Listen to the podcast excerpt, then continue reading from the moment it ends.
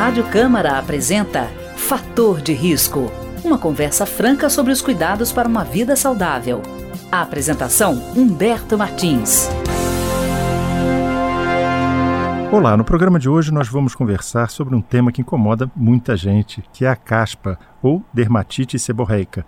E para conversar conosco sobre esse tema, nós temos hoje como convidado o dermatologista Joaquim Xavier de Souza Júnior, que é do Departamento Médico da Câmara dos Deputados. Doutor Joaquim, tudo bem? Tudo bom. Doutor Joaquim, o que é caspa? A caspa é um processo inflamatório na pele que é um processo crônico, recorrente e muitas vezes varia o grau de inflamação. E, doutor Joaquim, a caspa é, ela aparece só na cabeça ou ela pode surgir em outros locais?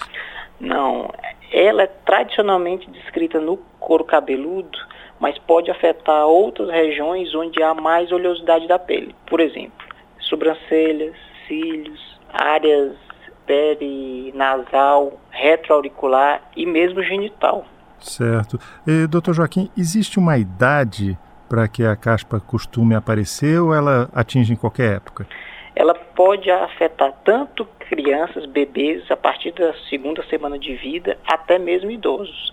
O que acontece é que, dependendo do grau de inflamação, há uma procura ou não por um profissional. Certo. Mas ela, essa caspa da criança e do adulto é da mesma natureza ou é de Sim, tipo o mecanismo da caspa não se hum. sabe bem ao certo por que acontece.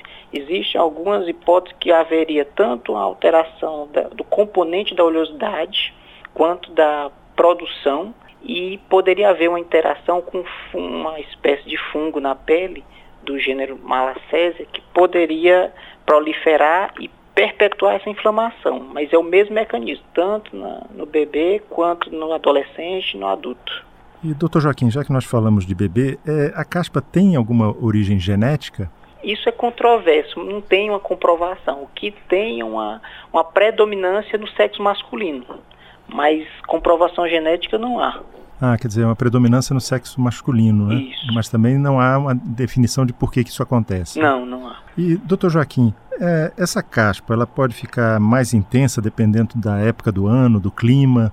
Sim, isso aí é um fator, às vezes, existe na, no processo inflamatório da caspa, da dermatite seborreica, alguns fatores desencadeantes ou de piora.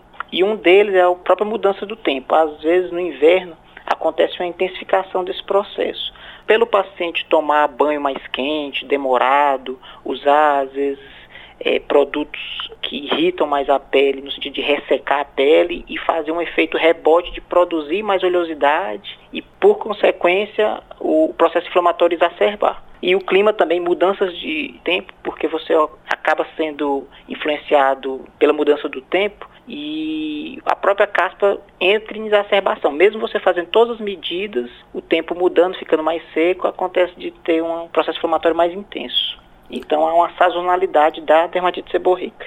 E doutor Joaquim, já que o senhor falou em banho, a temperatura desse banho interfere? Sim, quanto mais quente o banho, pior vai ser no sentido do controle da dermatite seborreica, porque a temperatura alta favorece um ressecamento da pele e a pele interpreta que teria que produzir uma maior quantidade de sebo, de oleosidade. E isso favoreceria o processo inflamatório da dermatite seborreica. Quer dizer, doutor Joaquim, é, quando a pessoa aparece com a caspa, não quer dizer que é falta de higiene, não? De maneira alguma. Isso aí é um mito. Por mais que a pessoa tome vários banhos, não é a questão de, de não estar tá limpando. Isso aí às vezes tem que ser bem explicado porque a pessoa está sofrendo de um processo inflamatório na pele dela. Ponto. Certo. E doutor Joaquim, por exemplo, spray, pomada, gel para cabelo, eles podem aumentar ou diminuir a caspa?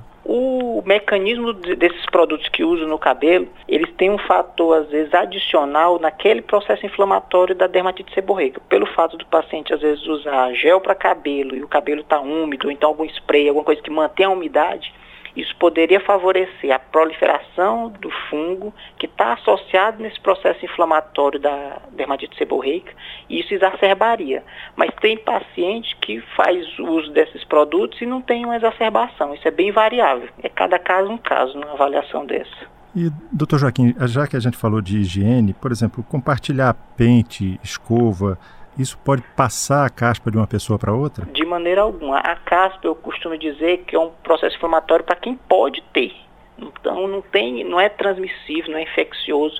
O papel do fungo, esse fungo ele tem na pele de praticamente 100% das pessoas. O que acontece é que no paciente que tem uma tendência a ter dermatite seborreica, esse fungo vai proliferar. Não é que a pessoa pegou o fungo e aí a partir daquilo teve caspa também. Ela tinha a genética, a predisposição para ter, não diga genética, mas tinha a predisposição para ter, e aquilo foi desencadeado por algum motivo. Obrigado, doutor Joaquim. Nós vamos agora a um breve intervalo e em seguida a gente vai saber se medicamentos podem aumentar a caspa. A gente volta já. A Rádio Câmara está apresentando Fator de Risco.